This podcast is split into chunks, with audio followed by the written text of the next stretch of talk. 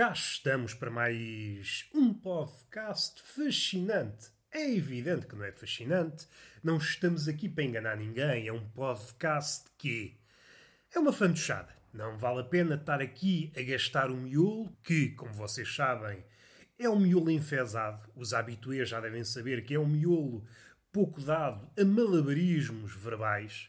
Anda aqui a pé coxinho, é um cérebro versado no pé coxinho e é uma manobra que, bem vistas as coisas, não resulta no episódio grandioso. Não, isto é apenas um cambalacho.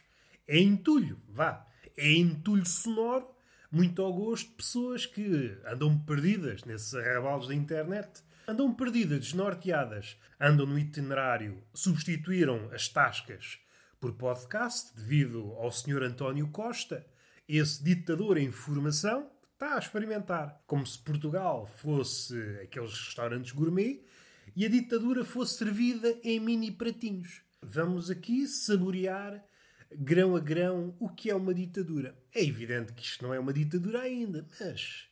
Mas, mas, mas. A ditadura, quando chega, não chega toda completa, inteira. Chega às migalhitas. E quando damos conta, é pá, então isto, a democracia já se foi embora. É que a democracia é muito assim. A democracia é como aquela mãe, assim um bocadinho passada da corneta. Um dia dá-lhe na cabeça, olha, vai-se embora. Porquê? Não sabemos. Sabemos que ela resiste, está acoitada para ir numa gruta, a democracia transforma-se numa ermita, começa a fumar aqueles cachimbos. E agora, falando em cachimbos, que não tem nada a ver, estávamos aqui a falar de democracia, mas o cachimbo levou-me para um caminho que nem é bom falar, mas como isto é um podcast, o que é isto se não falar de coisas sem sentido? Há dias vi uma coisa que me deu vontade de sacar de uma tela e começar a pintar o que estava a ver. E acho que é uma coisa que não faz muito sentido no mundo real. E no mundo irreal também não. Um sujeito, um sujeito avantajado de corpo e de idade, se uma pessoa já com perto dos 60 anos, com uma pança avantajada, que é sinal que está bem na vida, e além disso, além da pança avantajada, estava a guiar um Porsche e aqueles Porsche, perdoa-me a redundância, mais desportivos. Os Porsches normalmente são todos esportivos, mas depois há aqueles que uma pessoa, epá, estás todo desportivo. E o que é que sucede? Há problema de uma pessoa com pança avantajada conduzir um carro desportivo? Já me faz um nadinha de confusão. Mas a vida é assim, nós estamos habituados a conviver com essas incongruências. Um carro desportivo, desporto, né? alude, é desportista. Não, lá dentro está um pançudo. Faz sentido, não faz, mas a vida também é assim. A vida abençoa-nos com estes contrastes, mas não é por aí que nós queremos ir. O que é que me importa referir que eu acho que está mal e que devia haver um fiscal para, para pôr o dedinho na ferida? É só um fiscal só para pôr o dedinho na ferida. Um fiscal para dizer o quê? Para fiscalizar? Não. O fiscal em teoria fiscaliza, mas se houver dinheiro debaixo da mesa, deixa de fiscalizar. Por isso, às tantas, de que é que serve um fiscal? O fiscal é apenas mais um vampiro. É, em teoria, alguém que fiscaliza, que põe ordem onde antes havia o caos, mas em haver dinheiro, o fiscal transforma-se no agente do caos. Então, para que é que nós queremos um fiscal? Perguntam vocês e muito bem. E eu respondo, porque eu já sou uma pessoa vivida. É melhor assim. É melhor assim que essa pessoa estava no desemprego e assim, olha, estamos a dar trabalho. Estamos a dar trabalho nessa empresa grandiosa e sempre em expansão que é o caos. O caos é verdadeiramente aquela empresa que nós vemos nos anúncios. Estamos a recrutar. É uma empresa em franca expansão. Nunca chega empresa em expansão. Não, está em franca expansão. Que há aquelas expansões que são mentirosas. Não conhecemos, pensamos, olha, aquela empresa está-se a expandir, mas será que é verdadeiramente ou de forma mentirosa? E ela diz logo, é franca expansão. Sim, senhor. Não é como aqueles uh, conquistadores, eu agora vou expandir, mas expandir-me francamente? Não, tu não te expandes francamente. Porque do outro lado vais ter oposição também franca e os opositores francos não permitem a expansão franca. Não, não uma batalha franca e isso impede a expansão. Bom, já estamos aqui uh, a estupidificar, que é um verbo muito ao gosto deste século. Nós saímos à rua, não como em outros tempos, a vida ensina muita coisa. Não. A vida atualmente só nos embrutece, só nos estupidifica. Eu já me aconteceu, digo-vos já. Sou uma pessoa com estudos. Estou dentro de casa, sou uma pessoa licenciada. Saio à rua, oh, fico com a quarta classe. Não desfazendo as pessoas com a quarta classe. Estou a fazer, estou a pensar no meu ponto de vista. No ponto de vista de alguém com estudos, sai à rua, fica mais parvo e às tantas deixa de saber falar. Quando regressa a casa, só consigo expressar-me através de onomatopeias. O que é que eu consigo fazer com onomatopeias? Quase nada ou música brasileira. É a única coisa que eu consigo. Mas enfim, não é nada disto que nós queremos para a nossa vida. Apenas aproveitei para fazer este reparo. A vida, ao contrário do que os poetas de antigamente diziam, a vida ensina-nos muita coisa. Hum, duvido. A vida, atualmente, só nos embrutece. Mais uma vantagem para aqueles que ficam em casa. E isto António Costa não diz. Porquê é que devem ficar em casa? Porque a vida só nos embrutece. E agora algum mais pertinho pode dizer, mas não acontece vida dentro de casa. Pois é, acontece. E é por isso que nós embrutecemos independentemente do lugar. Contudo, suspeito que lá fora embrutecemos mais facilmente. A escola da, da parvoíce e da estupidez tem mais professores. Nós, dentro de casa, ou não temos nenhum professor, ou temos poucos, ou nós somos o nosso próprio professor. E isso nunca dá bom resultado. Quando acumulamos a função de aluno e professor, depois desentendemos. Eu, às tantas, estou em casa sozinho, chatei-me com o professor, que por acaso sou eu, e digo: é pá, vá para o caralho. E o professor irrita-se: olha, agora vai para a rua. Eu, ah, vou para a rua, mas você também vai. Às tantas estamos os dois, que é como quem diz eu, à porrada. Não fica bem para ninguém. Não fica bem para o aluno, não fica bem para o professor e não fica bem para mim. Eu sei que neste século e nestes últimos anos temos que ser flexíveis, mas não me parece que essa seja uma boa posição. Ser professor e ser aluno ao mesmo tempo não dá bom resultado. É que às tantas uma pessoa nem é boa a ensinar e nem é boa a aprender. Isto cria fricções. Vocês sabem, isto são duas eu às tantas queixo-me do quê? Queixo-me enquanto aluno ou queixo-me enquanto professor? É que tanto um lado como o outro vivem em condições precárias. Vou-me queixar ou é à vez? Queixo-me como professor. É pá, isto não há condições para dar aulas. E depois queixo-me como aluno. É pá, este professor é pouco entusiasmante. Venho para aqui só adormeço. Em matéria de queixas é muito cansativo. E se é para estar a vida toda a queixar-me durante a aula, que é a vida, é pá, mais vale esquecer, mais vale desistir da escola. Foi apenas uma nota de rodapé que se esticou. Vamos voltar àquilo que nos interessa. Voltamos à contradição que me espetou as orelhas. É o tipo de coisas. Eu tento refriar as minhas palavras. Mas há situações em que eu não consigo ficar calado. Então, mas será que não há limites?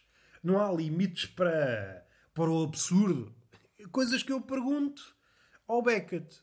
Felizmente ou infelizmente, o homem está morto. E é por isso que eu fico sempre sem resposta. Se bem que, também vamos lá ver uma coisa. Esteja ele vivo, esteja ele morto. Para as grandes questões, epá, isso não serve de muito. Todas as grandes questões, como pensadores à altura ou sempre pensadores à altura, ficaram por resolver. Continuam insolúveis. Assim sendo, tenho que me ater às minhas competências, que são mínimas. Este assunto, é pá, isto não pode ser, não pode ser. Ou tu tens um carro desportivo, ou tens um cachimbo. As duas coisas não podem estar juntas. São de universos paralelos. Tu que tens um cachimbo, és um pensador. Gostas de fruir as coisas lentamente. Gostas de bebericar o mundo pausadamente. Não te entregas a grandes velocidades. Então, mas agora há um pensador que se entrega a grandes velocidades. Isso é um contrassenso, meu amigo. Tu tens um cachimbo ou tens um carro desportivo. Eu abdico do fiscal do absurdo, porque é uma figura que vocês já sabem, o mundo é corrupto e esse fiscal que, como já disse há pouco, era da ordem, depois com dinheiro atrás, tornava-se um funcionário do caos. E nós não queremos isso. Mas eu acho que a polícia, a Brigada de Trânsito, devia ter formação para poder autuar pessoas desse estilo. era mandado parar e a polícia dizia: Meu amigo, você não pode conduzir nessas condições. Acha que está em condições para andar na estrada? E a pessoa dizia: Então, mas o que é que se passa? O que é que se passa? Você ainda tem o desplante de dizer o que é que se passa, dizia o agente. Então você anda de Porsche, um carro desportivo, não tem vergonha de ter um cachimbo nos beiços. Então, mas que é isto? São dois mundos contrários. É o mundo da velocidade que como você é uma pessoa rica, não tem nada a dizer, você pode andar a 300 ou 400, não lhe vou fazer nada. Agora, espeta-lhe um cachimbo nos beiços, é pá, isso não. Você com um cachimbo nos beiços só pode andar a 30. É o que está na lei. Você não pode agora juntar as duas coisas. Às tantas o universo entra em colapso. Se você gosta de fruir dos dois mundos, frua alternadamente. Eu até lhe dou, isto diz o agente, eu até lhe dou uma opção. Cachimbo, ande de mata velhos. Quando anda de Porsche, não pode. Se quiser fumar, tem que ser um cigarrinho. Agora, cachimbo não pode ser. E a pessoa, é pá, mas eu gosto é das duas coisas. Gosto de fruir da velocidade enquanto tenho um cachimbo. É pá, assim não dá. Assim você vai preso. Assim você vai preso, que isto não pode ser. Começa assim e às tantas quê? Tem que haver aqui uma certa lógica neste mundo.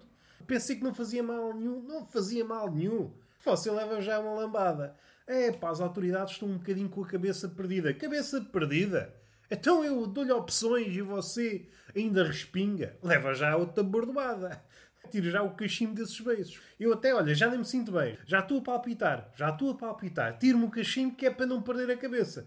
Que é para não perder a cabeça. Eu vou buscar a arma. Eu vou buscar a arma. É preciso essa violência toda? E é preciso esse cachimbo na boca enquanto conduz um carro desportivo? É por estas coisas. Depois aparecem as gordas no jornal. Tire-me o cachimbo da boca, se faz favor, enquanto eu estou a falar consigo. É pá, assim não, assim não. E isso faz sentido? Pergunta a pessoa que está a conduzir o Porsche e com o cachimbo nos beiços. É pá, não me pergunte se faz sentido. Então você. Este tipo de comentário abunda nas redes sociais para qualquer notícia. E eu agora não podia, lá porque sou agente da autoridade, selo neste caso, que, quanto a mim, atinge o cume do absurdo. Você decida-se, veja lá o que é que você quer fazer à sua vida. Eu dou-lhe 5 minutos para pensar. Vou buscar um jerrycan de gasolina ao carro. Você decida. Se quiser continuar assim, puxe fogo ao Porsche e consigo lá dentro. Se calhar abdico. Se calhar faz mais falta à vida. Vê, vê. Vê como esta veia de sábio o ajudou na vida. Você é um guru motivacional, dá-te lá com ele. Sim, senhor. Eu tenho esta veia, eu tenho esta veia de guru motivacional. Eu, se não fosse polícia, e eu não sei se isto de hoje para amanhã der porcaria, se alguém apresentar queixa, que eu também não vou mentir, ainda que seja raro, vou cometer uma inconfidência, meu amigo. Eu, às vezes, tenho assim umas certas loucuras com os civis. Muito raro. E o homem que abandonou o cachimbo disse: Epá, ninguém diria, ninguém diria que você perde a cabeça. Você parece uma pessoa responsável. E sou, e raramente perco a cabeça. Se bem que alguém tem que pôr mão nisto. O mundo não pode estar entregue ao caos. E eu, enquanto agente da autoridade, devo ser capaz de avistar uma migalha de caos. Assim que avisto uma migalha de caos, devo dizer alto lá que eu estou aqui. Que é assim que eu expresso o meu sentimento de autoridade. A pessoa com o cachimbo entendeu a sua situação. O guarda, que já tinha o jerrycan de gasolina prestes a incendiar o carro, incendiou na mesma, mas sem a pessoa no carro. Estava com aquela veia colérica. Apetece-me puxar fogo a alguma coisa. Abaixo o capitalismo. Abaixo o capitalismo. E puxou fogo. E a pessoa com o cachimbo, olha, o Porsche ardeu, vou pegar no cachimbo. Assim já pode ser, perguntou ao agente da autoridade. Assim já pode ser. Assim já está dentro do protocolo. Assim já não fere nenhuma lei. E então a pessoa foi com o cachimbo andando até casa, pensando: olha, sim senhor, realmente o agente da autoridade tem razão. Assim andando, o cachimbo tem outro sabor. Andei a vida toda enganado, a fumar o cachimbo a alta velocidade.